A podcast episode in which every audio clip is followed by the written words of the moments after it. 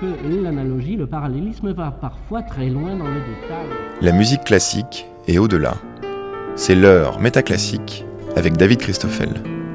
Il y a 100 ans, un ingénieur radio russe, un dénommé Léon Térémine, par ailleurs violoncelliste, créait un détecteur de présence devenu instrument de musique, d'abord appelé Etherphone, avant de prendre le nom de son inventeur. Mais qui était Léon Térémine Pourquoi l'instrument est-il devenu mythique? Qui sont ceux qui en jouent encore aujourd'hui? Pour l'occasion de ce centenaire, une fois n'est pas coutume, Métaclassique est consacré à un instrument, le Térémine, qui nous sera présenté par Laurent de Wild, l'auteur de la somme Les Fous du Son, paru en folio au début de l'année 2019, et par deux téréministes dans l'ordre d'apparition dans l'émission Grégoire Blanc et Coralie Heinger.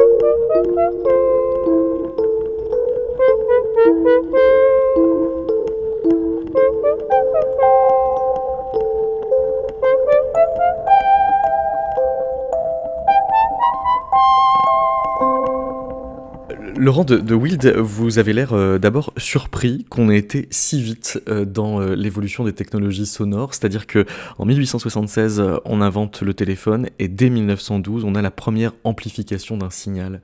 Ça vous surprend cette vitesse? Oui, ça me surprend d'autant plus que le rapport au son jusqu'à ce moment-là était incroyablement ignorant, même si la, science avait fait beaucoup de progrès. Euh, pour revenir à un étonnement encore plus primordial, euh, le phonographe, euh, qui est une invention bon, de Charles Lecroc et d'Edison, hein, qui grave le son sur un support gravable, et d'une simplicité mécanique absolument déconcertante. Et moi, je comprends pas, euh, encore aujourd'hui, pourquoi Léonard de Vinci n'a pas inventé le phonographe. C'était vraiment tout à fait dans ses cordes. À partir du moment où l'électricité arrive, c'est-à-dire, on, on, a, du mal à se rendre compte, mais entre, je dirais, 1880 et 1910, sont inventés tous les paradigmes de la société dans laquelle nous vivons aujourd'hui, c'est-à-dire l'aéroplane, l'électricité, le téléphone, euh, le moteur à explosion, euh, je ne sais pas ce que j'oublie. Euh... Mais on a bizarrement l'impression qu'il faut une espèce de bain un peu occultiste pour que tout ça apparaisse. Oui, parce qu'on découvre les, les, les, ondes électromagnétiques, c'est un immense mystère. Edison est persuadé que les, les morts habitent dans, quelque part dans, dans l'éther, etc. Il y a vraiment quelque chose de très... Euh, dans, d'absolument enivrant dans cette, euh, dans cette avalanche de connaissances euh, qui, a lieu euh, en quelques décennies. Alors oui, je trouve ça très étonnant comment l'histoire s'accélère tout d'un coup. Du reste, avant de s'appeler Térémine, l'instrument s'appelait Etherphone. Oui, oui, oui. Bah, c'est donc Lev Termen, Léon Térémine en français, qui est l'inventeur de cet instrument. Et alors, bon, c'est un, un scientifique, euh, c'est quelqu'un euh, qui découvre, comme tous ses contemporains, la radio et qui, plonge dedans, euh, qui n'a pas encore tout à fait sa vocation d'inventeur qu'il se découvrira plus tard, enfin d'inventeur à l'américaine, entre guillemets, parce qu'il arrive quand même dans un, dans une Russie en plein chambardement. Il est à peine diplômé que bah, ça, ça devient l'URSS et donc les règles changent, les, sujets de recherche changent. C'est très compliqué d'être inventeur euh, en URSS et donc même malgré le soutien de Staline, euh, de Lénine, pardon, malgré le soutien de Lénine qui lui fera faire une espèce de, tour de, de, propagande, quoi, euh, pour, glorifier le communisme qui, comme ça, chacun sait, c'est les soviets plus l'électricité. Et l'électricité, Térémine, il en connaissait un bout.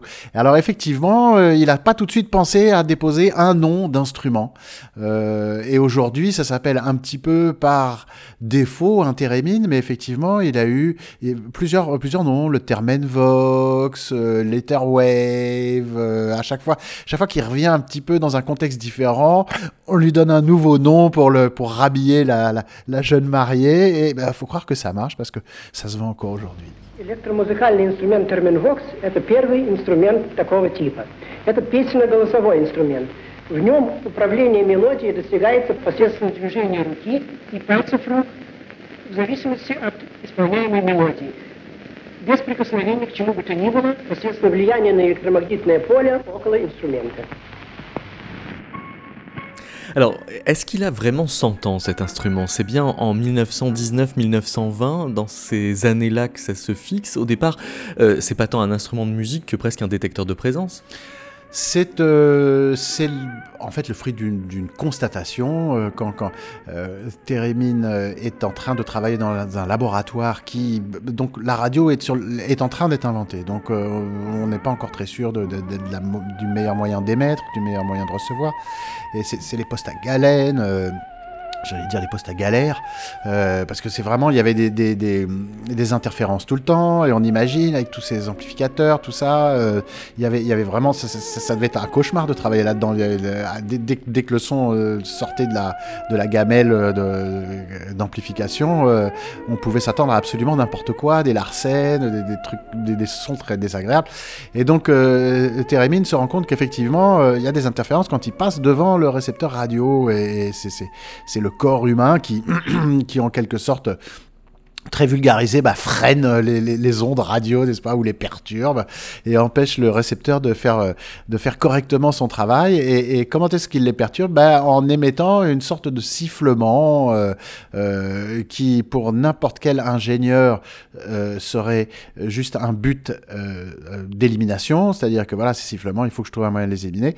Et Térémine, dans la mesure où il est violoncelliste, euh, musicien, esprit libre, il dit mais ces sifflements, c'est génial si j'arrivais simplement à les contrôler. Et donc, il, il, perce le mystère euh, eh bien, euh, de la, la, capacitance du corps humain, euh, pour utiliser un terme euh, d'électricité.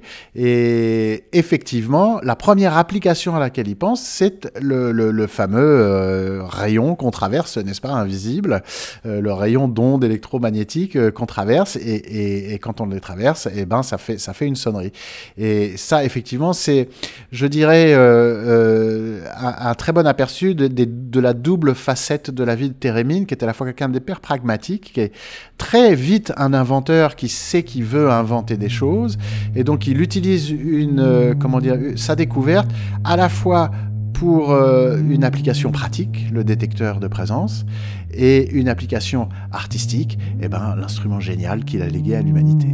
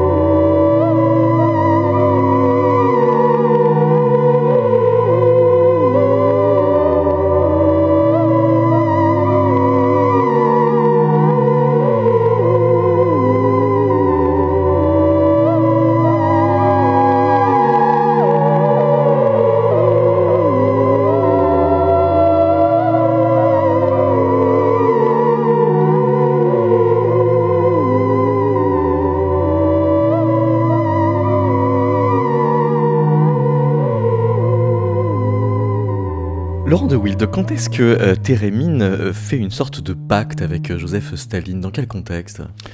Oh, le pauvre, le pauvre, euh, c'est pas, enfin, un pacte, c'est lui donner beaucoup de pouvoir euh, à ce pauvre Térémine. Euh, bah, c'est, c'est une histoire très triste la vie de Térémine parce que donc euh, il fait cette tournée, euh, cette tournée euh, triomphale en URSS, puis après ça, il va en Europe et c'est encore la- une la tournée triomphale, ça c'est euh, Lénine qui lui fait faire Ça, c'est voilà. c'est- dans- au début des années 20. Exactement. Et, et donc, euh, il- après ça, ça le, le, le, le- bruit se répand, que cet instrument extraordinaire existe. Il fait une tournée européenne. Il y a Maurice Marteneau qui est dans le public et qui enrage parce qu'il il a fait la même découverte, la même constatation, dans les mêmes conditions, sauf que lui est parti dans une direction différente et que lui, comme il est prof de musique et pas vraiment, il est plutôt inventeur du dimanche, il a pris son temps et il voit Térémine qui il est en train de lui euh, de le coiffer sur le poteau. Toujours est-il que effectivement, c'est quand même très très impressionnant le Térémine à, à avoir joué, c'est-à-dire que c'est une position un peu de chef d'orchestre de la main droite, n'est-ce pas? Et puis euh, de la main gauche aussi, euh, sauf que la main droite euh, avance et recule un petit peu par rapport à, l'antenne qui est verticale et qui donc, va définir la hauteur du son, et puis la main gauche monte et descend en- en- un peu en coupelle pour contrôler l'attaque du son ou, ou son volume tout simplement. Et, et c'est vrai que quand les deux mains jouent ensemble, c'est extrêmement gracieux, c'est très hiératique. C'est euh, littéralement le son de l'éther, quoi. Euh, L'éther là où se, se, déploient les ondes électromagnétiques. On, ne touche rien, c'est juste la proximité, c'est le son de l'espace. En plus, c'est un son de, un peu de si musical incroyable euh, qui, qui, qui pousse à la rêverie contemplative. Donc, c'est- vrai que on, on imagine quand même en 1925 ou 26 quand il arrive en Europe, c'est absolument révolutionnaire. Et donc il continue euh, sa poussée aux États-Unis. Il est euh, euh, censé faire une tournée d'un mois. En fait, il y restera 10 ans, de, de, 30 de 28 à 38, pendant laquelle, cette décennie pendant laquelle il déploiera tous ses talents extraordinaires. Un de ses talents, malheureusement, c'est celui de faire faillite. Et il fera faillite tellement souvent qu'au bout d'un moment, euh, le voilà obligé de euh, revenir en URSS, où il se passe des choses euh, assez, assez bizarres, c'est-à-dire les purges staliniennes ont, ont commencé, mais on ne le sait pas vraiment. Il faut comprendre qu'à cette époque, à ma grande stupéfaction, je me suis rendu compte que l'émigration des États-Unis vers l'URSS était supérieure à celle de l'URSS vers les États-Unis.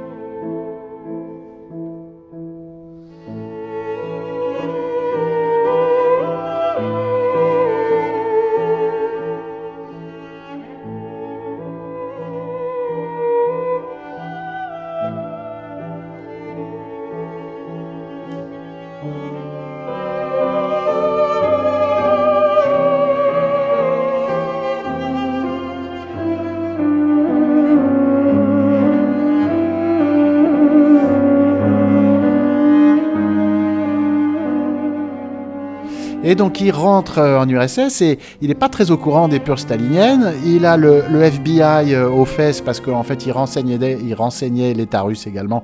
Il avait un petit rôle euh, d'espion qui, qui tenait un peu à contre-coeur, on va dire. C'était le, la façon qu'il avait de pouvoir rester là-bas et qu'on lui raccourcisse pas sa laisse. mais il, était surtout rattrapé par le fisc parce qu'il devait des sommes considérables d'argent au fisc américain. Et donc il décide de rentrer en URSS où il s'attend à être accueilli comme un héros du peuple, ce qui serait tout à fait juste d'ailleurs. Et boum, il tombe en pleine purge stalinienne.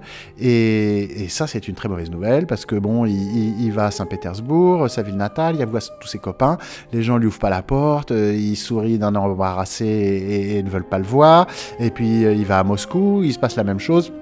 Et au bout de six mois, il arrive l'inévitable, les coups de sonnette à 6 heures du matin, les deux imperméables euh, beige mastic, euh, vous appelez Léon Thérémine, oui, suivez-nous, et le voilà euh, bah, attrapé par les pures staliniennes qui ont absolument décimé toute la classe scientifique et politique de, à partir de 1938. Mais qu'est-ce qu'on lui reprochait D'avoir eu du succès aux Amériques ou?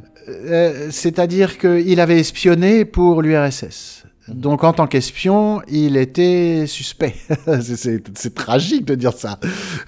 On le soupçonnait d'être double, euh, mais c'était son employeur qui le soupçonnait d'être double, ce qu'il n'était absolument pas. C'était un vrai patriote. C'est ça qui est incroyable, c'est que c'était un vrai patriote et quelqu'un qui, aimait profondément son pays et qui était content d'y retourner quoi.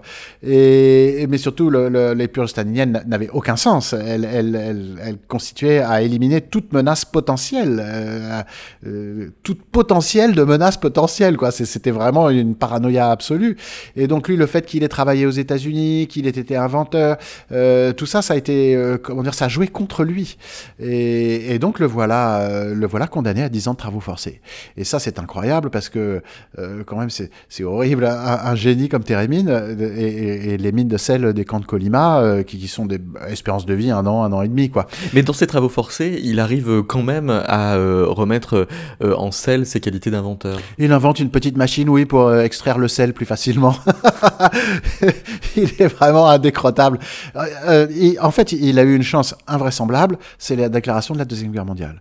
Parce que quand Hitler envahit la Pologne, euh, et puis après, quand il euh, euh, rompt le pacte germano-soviétique, Staline se rend compte qu'il a emprisonné tous les militaires et tous les scientifiques qui vont lui être utiles pour l'effort de guerre.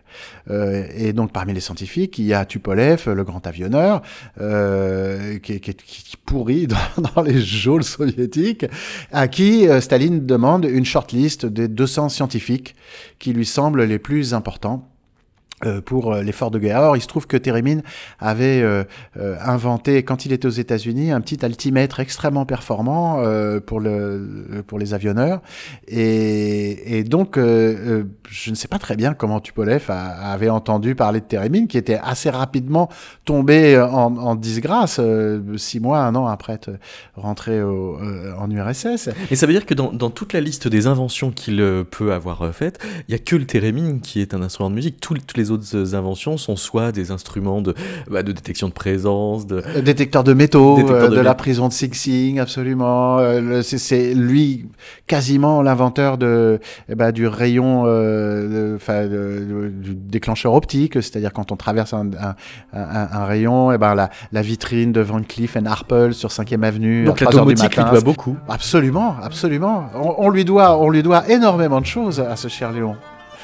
C'est-à-dire si on passe euh, devant un interrupteur euh, qui allume la lumière tout seul, c'est grâce à lui? Absolument.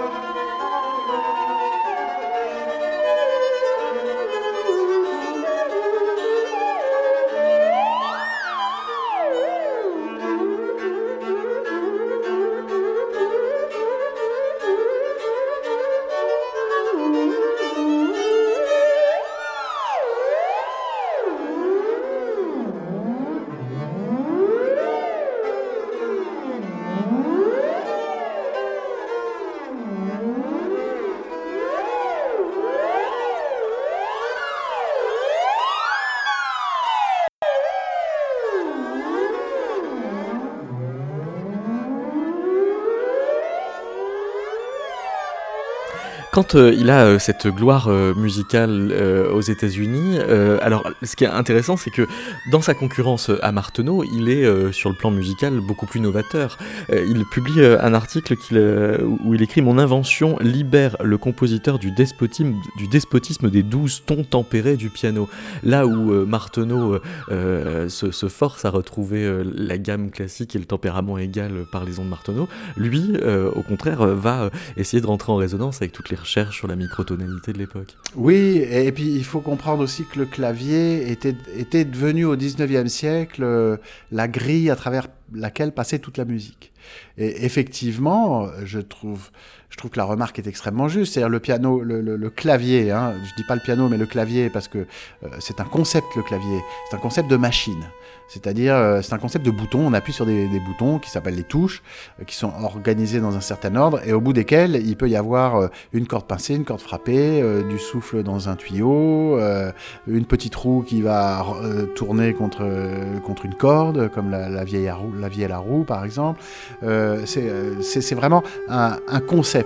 Et, ce concept est extrêmement restrictif parce qu'effectivement, le demi-ton, de, tel, tel, que le connaît le, clavier, est, l'intervalle de base à toute la construction harmonique de la, musique symphonique, etc. Euh, mais c'est un, intervalle qui est très grand, c'est une brique qui est très grosse. Euh, et, et, toutes les musiques du monde sont, sont sensibles à des intervalles au moins deux fois plus petits.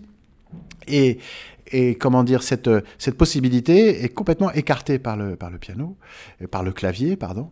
Et quand Térémine arrive, effectivement, la révolution de l'électricité dans la musique, de l'amplification et de son instrument vont de pair avec une mise à bas de l'ordre ancien et de la tyrannie du chromatisme euh, du clavier. Euh, et ça, ça c'est absolument magnifique. Je dirais que c'est ce qui fera sa perte d'ailleurs, parce que tous ceux qui ont euh, acheté un Térémine, à l'époque comme aujourd'hui, font la même constatation. C'est quand on le voit en magasin et quand on voit quelqu'un qui sait en jouer, on ne peut pas résister à l'envie de l'acheter. Mais quand on se trouve en face de l'instrument et qu'il faut apprendre à en jouer, c'est extrêmement ingrat. Euh, pour plusieurs raisons. D'abord parce que d'avoir une hauteur de pitch, de, son euh, correcte, euh, demande un travail très long. C'est celui de l'apprentissage du violon ou du violoncelle. c'est aussi difficile. C'est même plus difficile parce que sur, le, sur une touche d'un instrument à cordes, on a vraiment, on peut vraiment enfoncer son doigt, tandis que tout se passe dans l'air avec le thérémine. Et ça, je parle de la main droite, juste pour la hauteur du son. Après, euh, le thérémine est un son qui n'a pas d'attaque. Euh, c'est-à-dire qu'on le sait. On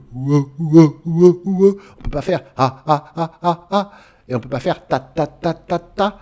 Et dans les instruments à clavier, la plupart ont, par exemple le piano, commence toujours par une attaque une attaque et puis un son après. Mais alors comment est-ce que vous expliquez que les premières œuvres que Térémine joue avec son instrument, euh, c'est par exemple le signe de Saint-Saëns, précisément une musique, euh, on pourrait presque dire archi tempérée bah, euh, la façon dont il joue la mélodie n'est pas, n'est pas tempérée, puis on l'entend faire des glissando, euh, c'est ça.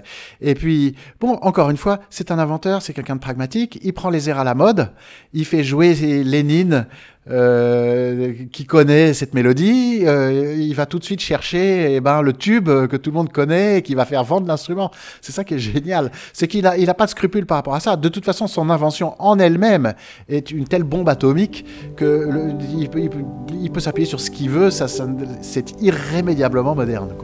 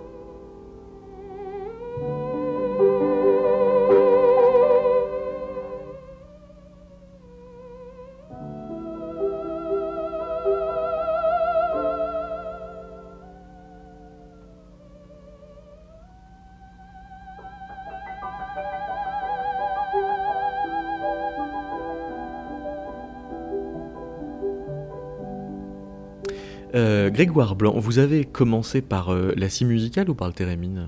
Euh, bah moi en fait j'ai voilà j'ai commencé à l'origine mon parcours musical a commencé avec le violoncelle quand j'avais euh, quand j'avais 4 ans. Comme Léon Térémine absolument. Et d'ailleurs c'est amusant il y a beaucoup de hum, beaucoup de téréministes finalement qui ont commencé avant par des, des instruments à cordes parce qu'on a quand même pas mal de proximité. Et, euh, et voilà et c'est vers l'âge de, de 16 ans quand j'étais au lycée que j'ai découvert le- l'existence du térémine Euh, Parce qu'un prof euh, l'a présenté en cours ou- c'est exactement ça, oui, un, un prof de physique. C'était euh, voilà les débuts de la musique électronique et euh, j'ai été assez curieux euh, rapidement et puis euh, enfin voilà, je me suis lancé. La scie musicale, c'est arrivé après parce que justement on m'a on m'a un peu bassiné avec le fait que c'était deux instruments proches. C'est vrai que j'avais l'impression de ne pas pouvoir vraiment maîtriser l'un sans essayer d'aborder l'autre. Euh, c'était assez curieux. Mais ça aide vraiment de jouer de la scie musicale pour mieux jouer du thérémine? Bah, je pense qu'il y a une, une forme de proximité quand même, euh, le fait d'avoir euh, un chant continu dans, dans les notes, enfin, je veux dire, c'est un peu pareil, on, sauf que là, au thérémine, à la main droite, on, va, on approche la main de l'antenne pour avoir les notes de plus en plus aiguës, à la scie musicale, on, on plie la lame.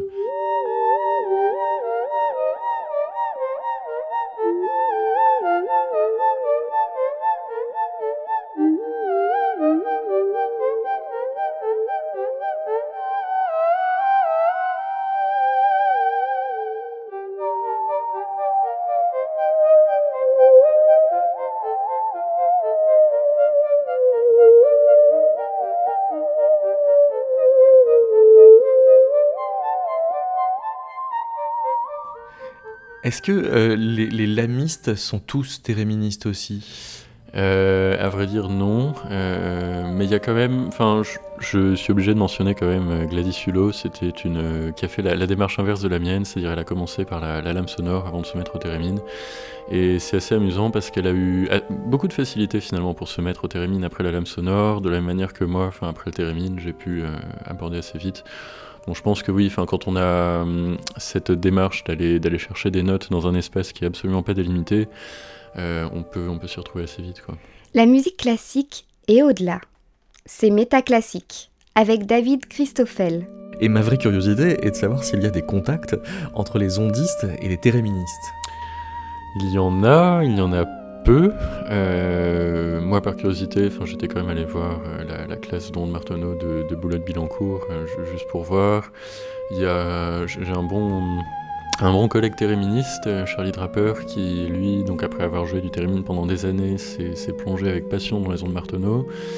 Euh, donc oui, il y a- des liens. Après, pas tant que ça. Je pense qu'historiquement, il y a quand même cette espèce de rivalité. Enfin, la légende raconte que quand Maurice Marteneau et Léon Térémine se sont rencontrés, ils se sont immédiatement détestés. Et, euh, on garde cette idée que pour les ondistes, enfin j'ai l'impression le, le joueur de Térémine est un peu plus approximatif dans, ses, dans son jeu. Et, euh, à l'inverse, un joueur de Térémine va considérer que les ondes Marteneau sont beaucoup trop propres pour, euh, en termes de phrasé. Mais c'est vraiment deux, deux instruments très très différents. Euh, je pense qu'il ne faut pas tant les rapprocher que ça. Les, les ondes Marteneau ont dès le début été beaucoup plus euh, centrées sur euh, quelque chose d'assez exhaustif. C'est incroyable les ondes Marteneau. On a vraiment un instrument expressif avec une variété de timbres qui sont accessibles. En, termes de technique de jeu, c'est hyper euh, flexible, varié. Euh, on, peut atteindre un certain niveau de virtuosité. Le thérémine a quand même beaucoup de limites euh, par le fait qu'on joue, joue dans le vide, qu'on n'a aucun repère physique, qu'on peut pas poser son bras. Beaucoup d'imprécisions, ça donne la vie à l'instrument, ça donne un caractère très particulier hein, dans le phrasé, l'articulation. Mais, euh, mais voilà, c'est quand même complètement différent. Donc il y a, y a des contacts, il faudrait peut-être en établir plus d'ailleurs, c'est vrai que ce serait intéressant. Mais, euh, mais ça reste un peu, un peu séparé pour le moment.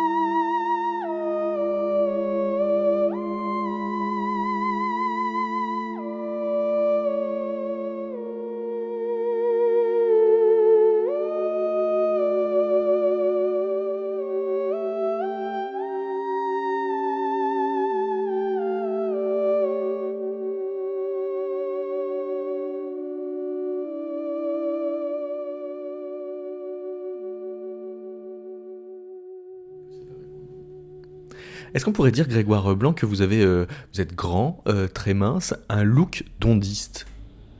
Euh... Je vois pas trop en quoi. Euh, C'est-à-dire que dans une BD, je pense que on dessinerait un ondiste, il pourrait vous ressembler. Pourquoi pas Après, je... dans l'imaginaire des gens, c'est vrai que quelqu'un de grand, éthéré comme ça, mince, ça fait, ça fait toujours. Euh, ah, c'est éthéré, c'est ça le lien. Oui. Ouais, voilà, c'est curieux. Mais au-delà de la caricature qui voudrait qu'il y ait peut-être un physique de l'emploi de ceux qui jouent des ondes, euh, est-ce qu'il y a euh, un profil psychologique? Est-ce que par rapport à cette communauté d'éthéréministes dont on parlait tout à l'heure, il y a des traits de caractère qui semblent récurrents entre vous? Je pense qu'il y a curieusement un, brin de folie. Euh, il faut, faut, être un peu taré et marginal pour, euh, pour se lancer dans un instrument comme ça, où il n'y a pas de... Euh, enfin voilà, c'est un instrument qui est quand même considéré depuis, depuis ses débuts avant tout comme un, gadget musical pas très sérieux. donc quand on veut vraiment avoir une approche musicale derrière, il faut quand même bien s'accrocher et, avoir envie de le faire. Et puis je pense que ça attire aussi beaucoup de gens assez, assez étonnant. Enfin, moi, je, je sais pas, mais je suis quand même étonné. Parfois, j'ai des, des, demandes de, de, contact, des gens qui veulent prendre des cours, il y a des, des voyantes, des, enfin, voilà, des, des, gens assez, assez curieux qui sont fascinés par l'aspect euh, un peu magique qu'il y a derrière. Enfin, c'est vrai que le, fait de jouer dans le vide comme ça avec des ondes électromagnétiques, ça peut.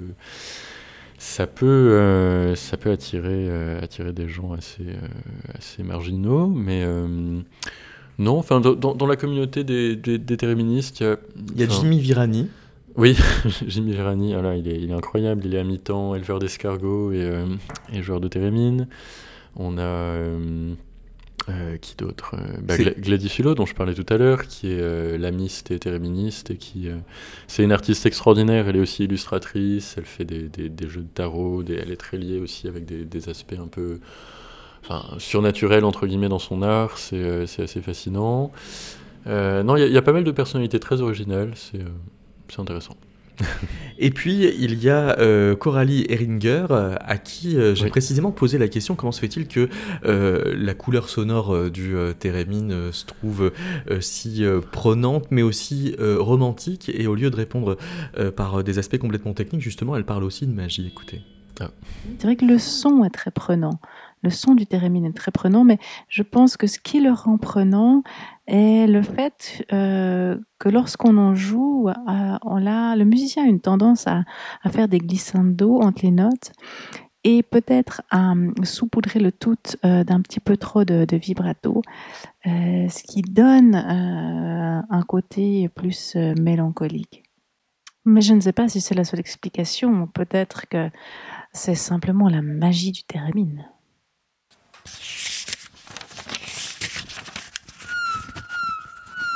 Ce morceau aurait pu s'appeler euh, Piano's Lament parce que je l'ai composé euh, d'une traite euh, un après-midi sur un tout petit piano. Enfin, c'était pas vraiment un piano, c'était un petit clavier MIDI auquel j'avais mis un son de piano. En le réécoutant après coup, je me suis dit que ça valait la peine que j'essaie de l'enregistrer au thérémine. Ça faisait pas si longtemps que je m'étais mis à cet instrument, mais j'avais l'impression que cette mélodie assez mélancolique lente avec des notes plutôt rapprochées serait idéale pour le jeu du thérémine. Et une fois que j'ai fait l'enregistrement, je me suis dit que je m'étais pas trompée. C'était exactement euh, l'ambiance euh, et l'atmosphère et l'émotion que je voulais euh, y retransmettre. Ce morceau est, sorti sur un petit album 4 titres, un petit EP que j'ai sorti en 2009. Il y a un côté aussi cathartique dans, le, dans les bruits qu'on entend au fond de Thérémine Slamen on entend un peu d'écriture et euh, ensuite euh, je brûle le tout et ça c'est quelque chose que j'ai réalisé euh, en réécoutant le morceau d'une traite de mon petit appartement de l'époque.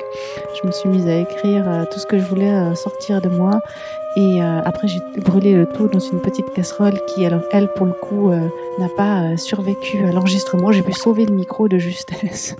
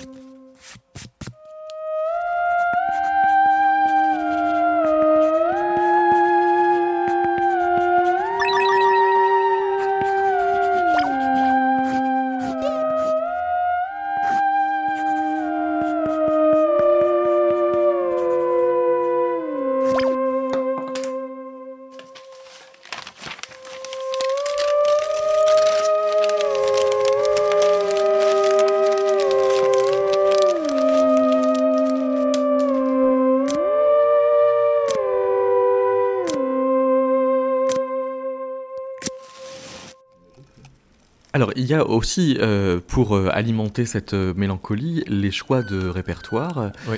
Euh, L'un des premiers airs que euh, Térémine lui-même joue avec son instrument, c'est le cygne, oui. extrait du Carnaval des animaux de Saint-Saëns, qui est la mélancolie qui se pose là, mais c'est d'abord parce que c'est un, une pièce pour violoncelle et qu'il la maîtrise, c'est ça Ou euh, c'est Bah- aussi une conquête de légitimité qu'il faut donner à l'instrument en lui donnant un répertoire qui est directement tiré euh, du canon académique? Alors c'est très intéressant l'histoire de, légitimité, mais d'abord sur, euh, la, question de hum, pourquoi le signe, pourquoi, ce, répertoire issu des, des cordes à l'origine et tout ça.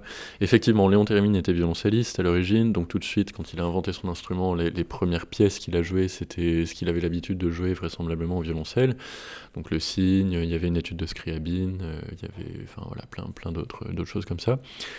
Euh, et puis après, bah, la, première, les, lettres de noblesse euh, du Térémine ont été vraiment données par euh, Clara Roquemort, qui était la, pionnière de l'instrument dans les années 30, qui, avait, donc, qui était violoniste à l'origine, qui a souffert d'un problème de dos, je crois, et qui a rencontré le, le professeur Térémine à l'occasion d'une de ses démonstrations, qui s'est lancé dans l'instrument. Et immédiatement, Clara Roquemort, bah, qui était une, musicienne classique, mais euh, assez euh, stricte, entre guillemets, enfin, je veux dire très, euh, très rigoureuse, euh, formée euh, par l'école. euh, elle était lituanienne euh, d'origine. Et, euh, voilà, donc elle a apporté dans le répertoire original du Térémine, enfin, elle a beaucoup de transcriptions de, pièces classiques, beaucoup de Bach, de, de Rachmaninoff, euh, tous ces grands compositeurs. Et, euh, et ça reste encore aujourd'hui. euh, on, joue, enfin, quand on joue du Térémine sérieusement, c'est avant tout la, musique classique qu'on essaye de- d'aborder. Euh, donc oui, dans, le répertoire, il y a, un peu cette, tendance. Et la, quête de légitimité autour du Térémine, c'est encore d'actualité. On a tout le temps... Enfin, aujourd'hui, voilà, cette image du, du comme, comme je disais tout à l'heure, comme, gadget musical un, peu, un peu original. Et, euh, et ça s'utilise, aujourd'hui, ça se vend. Si vous allez dans n'importe quel magasin de musique, vous achetez un Térémine, ce sera catalogué comme synthétiseur. Et on peut vous le vendre comme, euh, comme outil pour aller contrôler euh, donc des synthétiseurs. Ce que tout le monde ne fait pas forcément avec goût et talent. Coralie Heinger, que, que vous interviewez, c'est un peu une exception parce qu'elle a vraiment une, une recherche derrière qui est, qui est extraordinaire. Elle utilise vraiment comme, enfin, comme instrument de musique à part entière et elle contrôle ses synthétiseurs avec. Mais quand on l'utilise juste comme effet sonore pour faire du, bruit, c'est un, peu, un peu limité et ça renforce cette image de, gadget justement. Donc oui, il y, a- une quête de légitimité. On essaye de dans la, communauté du Térémine de faire appel à des compositeurs contemporains un peu pour développer le répertoire. Euh, on essaye de participer à la musique de film, à tous ces éléments-là. Enfin, je crois que le Térémine a vraiment sa place dans, plein de répertoires différents. Il faut juste pas se donner de frontières, essayer plein de choses. Euh, voilà, j'aimerais bien aussi euh, moi-même sortir un peu du, classique parce que c'est vrai que c'est ce que j'ai fait jusqu'à présent euh, beaucoup. Donc voilà, j'ai une démarche de recherche un peu, enfin, qui, qui se lance là maintenant. mais, Et puis euh, il y a un compositeur euh, qui a récemment créé euh, une pièce pour euh, Térémine euh, et orchestre qui s'appelle euh, Régis Campo. La pièce s'appelle euh, Dance Floor with Pulsing for Térémine. Elle a été euh, créée au festival euh, Ars Musica euh, en 2018 par euh, Carolina Egg, voici un extrait.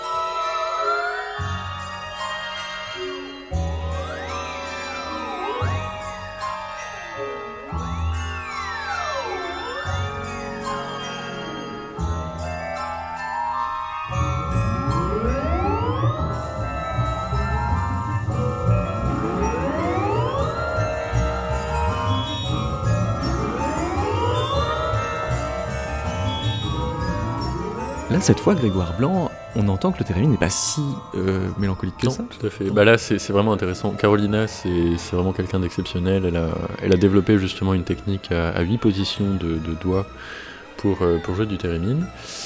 Et euh, bah c'est c'est d'ailleurs, euh, j'ai eu l'occasion de la rencontrer une fois, elle m'avait appris un peu son, sa technique de jeu, et c'est un peu voilà, là-dessus que tout le monde se, se base aujourd'hui, parce que ça fait un peu... Un peu Elle a recréé un- une espèce de, de solfège du thérémine par ouais. un répertoire de gestes Voilà, euh, c'est ça qui, qui aide vraiment. Alors après, on l'adapte en fonction. Moi, j'ai pas la même morphologie de, de main que, que la sienne, donc je peux pas exactement faire la même chose. Et puis, on a, on a tous une approche un peu différente. Mais c'est vrai que ça- c'est- il y a des bonnes pratiques quand même qu'elle a, qu'elle a mis en place.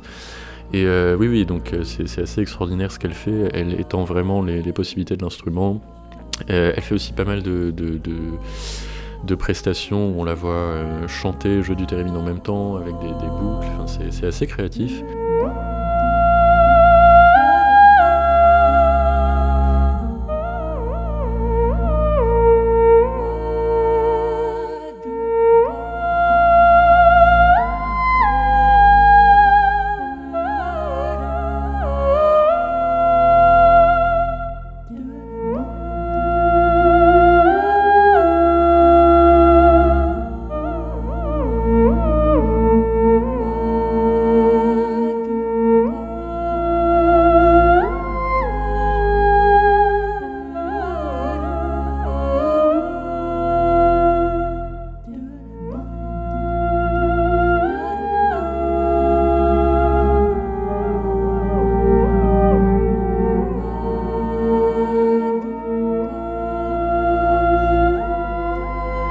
Laurent de Wild, est-ce que vous pouvez nous, nous expliquer euh, l'ensemble des inventions autour du thérémine Parce qu'il y a beaucoup, il y a beaucoup de versions au point que euh, il avait même euh, fait des, des soirées où il présentait l'échantillon de toutes ses inventions musicales. Il y avait le thérémine violoncelle, le thérémine clavier. C'est quoi la différence déjà?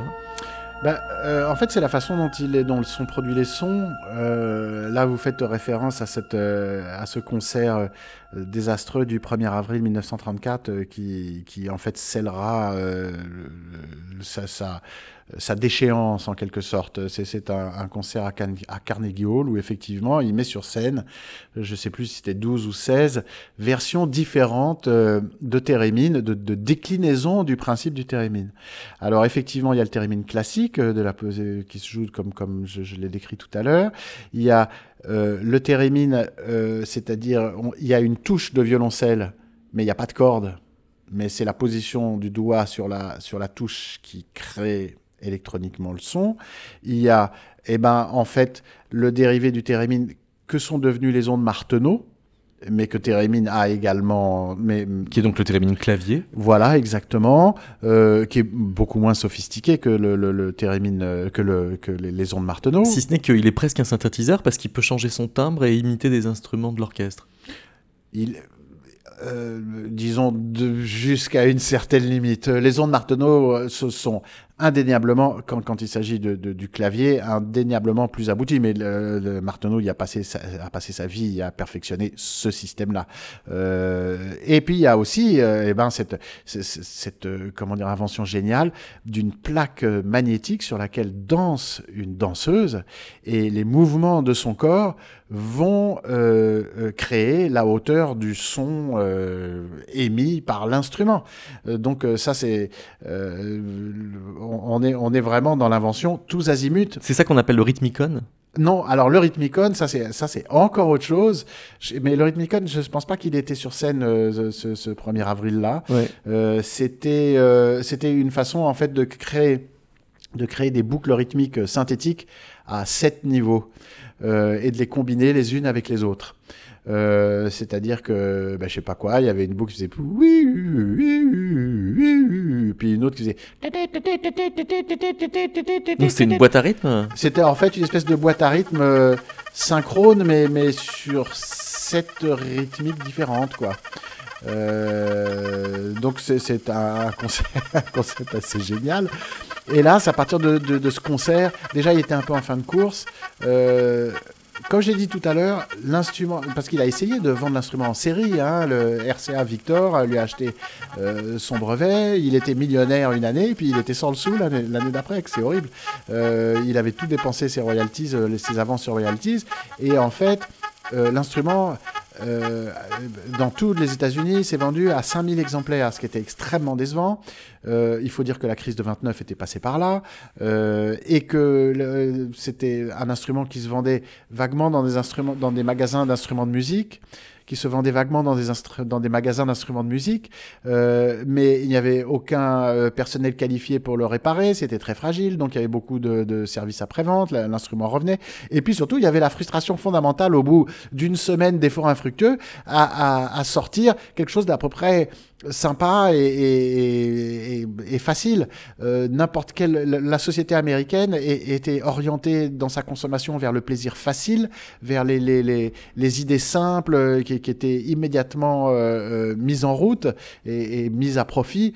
Et c'est vrai que, euh, par exemple, Laurent Samonde, qui viendra une décennie après, le, premier Orgamonde, c'est 1935 ou 36, je crois, 1936. Et euh, ça, Amonde comprendra tout de suite comment il peut faire des petits jouets faciles euh, sur lesquels on fait de la musique sans jamais l'avoir apprise. Avec Térémine, c'est exactement le contraire. On est obligé déjà d'avoir un accompagnateur, c'est pas un instrument qui est autosuffisant. Et puis, on a vraiment du mal à faire quelque chose de beau, quoi. Pourquoi euh, Clara Rockmore devient une star? Clara Rockmore devient une star du Térémine parce que, d'abord, c'est la première. Ensuite, parce que ah, Térémine était fou amoureux d'elle. Ah, donc, il l'a propulsée. Il l'a clairement propulsée et, et c'est c'est son grand chagrin d'amour. Hein. Enfin, euh, ne l'ayant pas connu personnellement, je sais pas si, je suis sûr qu'il en a eu d'autres parce que c'était quelqu'un qui a eu, qui a, épousé beaucoup de femmes et puis de, plus en plus jeune, plus il vieillissait. Et il, euh, euh, comment dire, il voyait dans cette femme bah, l'incarnation, la réelle incarnation de son instrument. Et, elle croyait dur comme fer au potentiel de l'instrument et l'a porté très loin. et c'est vrai que, encore une fois, c'est un instrument qui est très difficile à apprendre. Donc, elle euh, elles ne sont pas très nombreuses, euh, ni très nombreux, les, gens qui, qui, sont capables d'en jouer. J'ajouterais que euh, l'instrumentation classique de la musique classique était extrêmement misogyne. il y avait guère que les harpistes qu'on tolérait dans, les, dans les orchestres. Et à instruments nouveaux, à instruments révolutionnaires, et eh ben, pensée révolutionnaire, et, les, et ce sera vrai également des ondes Marteneau. Euh, et ce sera vrai aussi dans la musique électroacoustique dans la suite du XXe siècle. Exactement, ça va ouvrir la voie aux femmes. une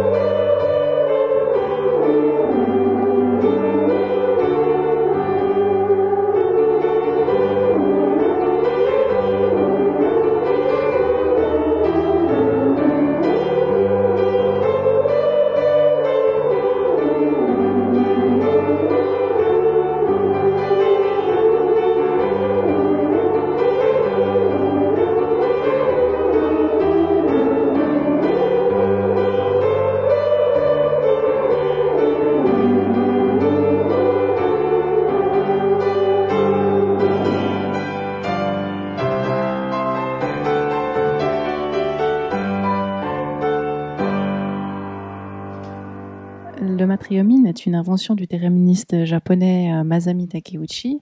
Euh, en fait, il a mis euh, un thérémine à l'intérieur d'un boîtier en forme de matrioshka en l'honneur du pays d'origine du thérémine qu'est la Russie. Alors, quand je dis un thérémine, c'est pas tout à fait juste parce qu'en fait, c'est un thérémine simplifié. Il n'y a pas la gestion du volume, donc il n'y a qu'une antenne, l'antenne de la gestion de la fréquence de la note l'expression musicale, du coup, euh, est plutôt euh, simplifiée euh, sur cet instrument. Alors, c'est un instrument, je dirais, standard qui permet peut-être d'être une première étape vers l'apprentissage du thérémine. Donc, on peut en jouer seul ou à plusieurs, mais il est vrai qu'au Japon, c'est devenu une véritable institution Et alors peut-être c'est lié à leur culture, mais les gens aiment se retrouver et jouer ensemble du matriomine et ils font des canons à plusieurs voix. À voir en live, c'est toujours assez grandiose et spectaculaire déjà parce qu'il y a tout un cérémonial autour, ils sont habillés de manière uniforme, enfin voilà. Et puis aussi, j'utilise un stéthoscope, alors un stéthoscope médical en guise de retour. Donc, ils collent euh, la partie du stéthoscope sous le matriomine et euh, ça leur permet d'avoir un retour direct du son de leur instrument euh, dans leurs oreilles, tout en gardant quand même une oreille libre pour entendre l'ambiance et le, le son de ce que produit le groupe de manière générale.